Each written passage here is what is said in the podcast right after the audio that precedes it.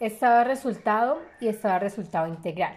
Bueno, el estado de resultado es un estado de resultado básico en donde se presenta en una empresa eh, los estados financieros, el resultado financiero o contable. Puede ser una utilidad o pérdida durante el periodo, normalmente se hace a corte del 31 de diciembre de dicho año o de dicho periodo. Eh, también podemos decir que el estado de resultados es conocido como el estado de resultado de ganancias y pérdidas, eh, ya que es un reporte financiero en un periodo determinado donde muestra detalladamente los ingresos obtenidos, los gastos en el momento. Y también se puede decir que como consecuencia el beneficio o pérdida que ha generado la empresa en dicho periodo. Como los aspectos generales, podemos decir que este resultado requiere unos pasos para determinar la utilidad a partir de los ingresos que se han obtenido en la empresa. Eh, de los cuales detraen los costos y los gastos que se incurren en ella. Como estructura de este estado tenemos al iniciar los ingresos operacionales con el que se contó en este periodo. A esto le restamos el costo de venta. Esto nos va a dar una utilidad bruta. También a esta utilidad se le debe restar los gastos de administración y los gastos de venta. Esto nos da igual a una utilidad operativa. Aquí se debe sumar o restar, dependiendo del caso, los ingresos y gastos no operacionales. Esto nos va a dar como resultado la utilidad antes del impuesto. Menos vamos a restar aquí eh, la provisión de impuestos y esto me va a dar una utilidad neta.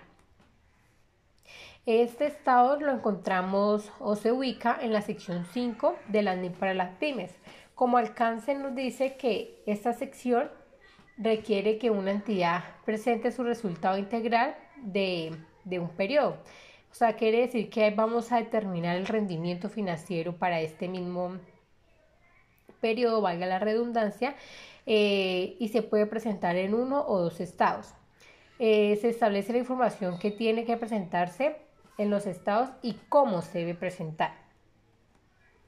Como objetivo, el objetivo es que sirve para evaluar, analizar y determinar la rentabilidad de dicha empresa. También dice que se evalúa la capacidad de la entidad para generar recursos o ingresos por sus actividades operativas. Bueno, esto, la presentación del estado de resultado integral total se divide en, dos maneras. Eh, en un periodo.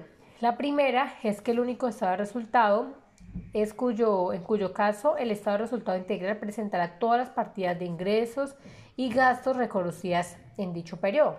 La segunda está en los dos estados, es que un estado de resultados y en el estado de resultado integral, en cuyo caso el estado de resultados presentará todas las partidas de ingreso y gasto reconocidas en el periodo, excepto las que estén reconocidas en el resultado integral total fuera del resultado tal como lo requiere la NIF. El enfoque de un único estado. Bueno, dice que según el enfoque de este único estado, el estado de resultado integral incluirá todas las partidas de ingresos y gastos, como lo dije anteriormente, a menos que en la NIF requiera otro tratamiento. Esta NIF proporciona un tratamiento diferente para las siguientes circunstancias. Como primero están los efectos de corrección de errores y cambio en las políticas contables que presentan como ajustes retroactivos que, de periodos anteriores y no como parte del resultado en el periodo en el que surgen. Segundo, dice, se reconocen tres tipos de otro resultado integral como parte del resultado integral total y es cuando se producen en tres casos. La primera es cuando hay ganancias o pérdidas que surjan de la conversión de los estados financieros de un negocio al extranjero, la conversión de moneda como lo conocemos normalmente. Como segundo están las, algunas ganancias y pérdidas actuariales y como tercero están algunos cambios en los valores razonables de los instrumentos de cobertura. Partidas que se deben presentar en el estado de resultado integral. Dice que como mínimo una entidad debe incluir en ese estado las siguientes partidas. Eh, como primero tenemos los ingresos de las actividades ordinarias ordinarias, como segundo los costos financieros, como tercero la participación en el resultado de la inversión en las y entidades controladas de forma conjunta que se contabilicen utilizando el método de la participación. Como cuarto está el gasto por impuesto sin incurrir los impuestos asignados.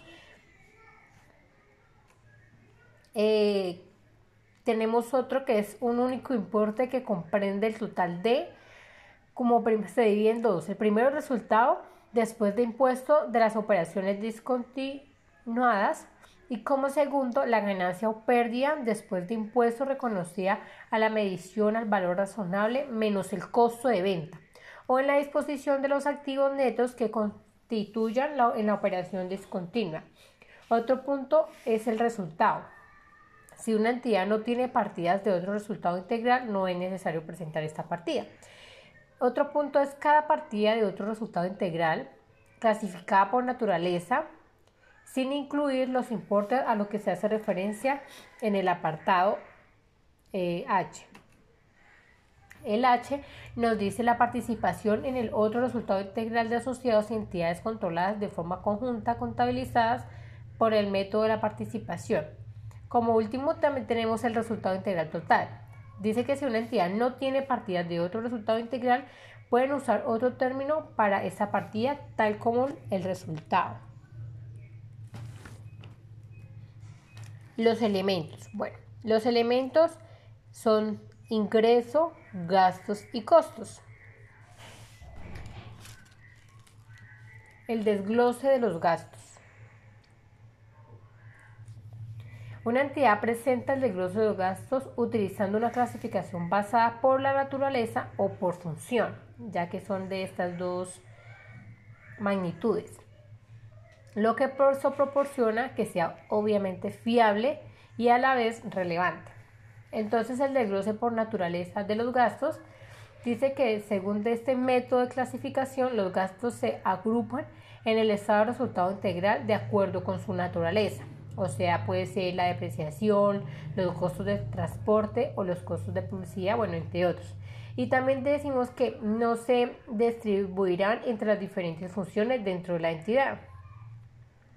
El desglose por función de los gastos, eh, según este método, los gastos se agrupan de acuerdo por su función como parte del costo de las ventas. Ejemplo, el costo de actividades de distribución o los costos de actividades por la administración. Como mínimo, una entidad revelará, según este método, su costo de venta de forma separadas de otros gastos. Gracias.